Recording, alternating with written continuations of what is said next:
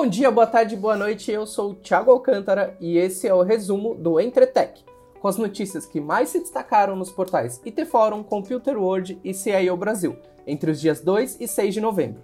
Vamos nessa?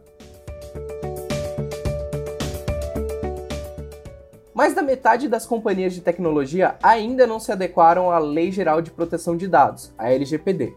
A informação vem da Associação Brasileira das Empresas de Software, a ABS, que desenvolveu um índice capaz de diagnosticar as empresas que já estão em conformidade com as exigências da nova lei. Dentre as mais de 2 mil empresas consultadas de diversos segmentos, apenas 43,9% dos negócios em tecnologia estavam em conformidade com a nova legislação. Curiosamente, o setor tecnológico apresenta números superiores ao cenário geral. Na média, menos de 40% das empresas entrevistadas estavam preparadas para a lei, Vale lembrar que estar em conformidade com a LGPD é um desafio de todas as áreas de uma empresa. Para especialistas, é preciso assegurar a existência de processos claros e recursos adequados para prevenir o uso inadequado de dados, evitar vazamentos de informações e ataques de hackers. Nesse cenário, a figura do Data Protection Officer, o chamado DPO, é fundamental. Para saber um pouco mais sobre o assunto, dá uma olhada lá no IT Forum, a gente tem uma matéria bastante interessante sobre o papel desse novo profissional e também sobre as mudanças trazidas pela LGPD. O que também é fundamental é manter as companhias e pessoas em segurança durante um período tão difícil. Um novo estudo revelou que quase 6 em cada 10 organizações aceleraram suas transformações digitais devido à pandemia. Nesse cenário, muitos executivos perceberam a importância dos colaboradores no processo. Há dois anos, apenas 2% dos executivos brasileiros priorizavam a segurança no trabalho, por exemplo. Hoje, 52% deles planejam focar nisso até 2022. Os dados são de um estudo conduzido pela IBM por meio do seu Institute for Business Value, o IBV.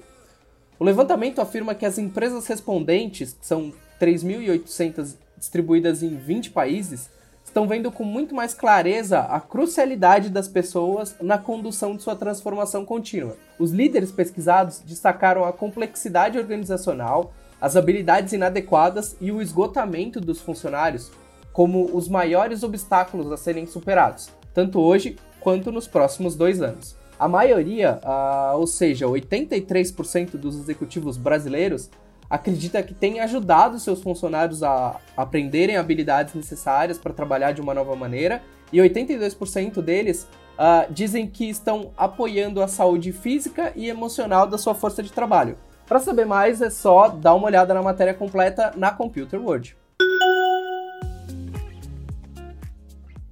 Quer um exemplo de novas formas de interação trazidas pela pandemia? A Natura lançou essa semana uma ferramenta de comércio por voz em parceria com o Google Assistente. Nesse novo recurso, os usuários eles podem usar o smartphone para mandar aquele comando: "OK Google, fala com a Natura".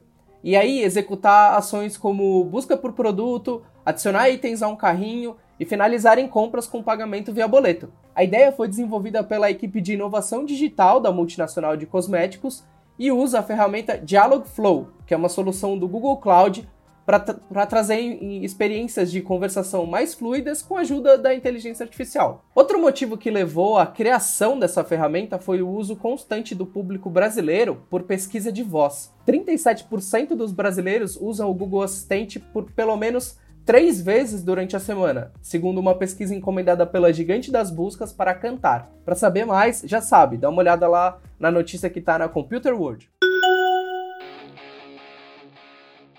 Por falar em busca, se você está à procura de um curso para dar aquela alavancada no seu currículo, a gente tem uma dica esperta. O Movimento Brasil Digital, que é uma organização que reúne empresas de tecnologia, lançou nessa quarta-feira o Eu Capacito, um programa que visa fomentar a formação dos profissionais em tecnologia e economia digital. No total, o programa conta com mais de 1.400 horas de cursos online são oferecidos por organizações como FIAP, Google, Microsoft, Oracle e Salesforce. Esses cursos eles apresentam formações técnicas ou ferramentais. Eles são divididos em quatro trilhas diferentes. A primeira é a trilha Tech, que vai de inteligência artificial até linguagens de programação Python, Java, passando por cursos de Analytics e Cloud Computing. A segunda trilha é de fluência digital, que vai do ensino do Office 365 até conceitos como marketing digital. A terceira trilha, focada em soft skills, é, que visa capacitar as pessoas com aspectos de comunicação, liderança. E a quarta e última trilha, que é de empreendedorismo, que aborda temas como a jornada do consumidor e a expansão internacional. Para saber mais, acessa o site do programa eucapacito.com.br.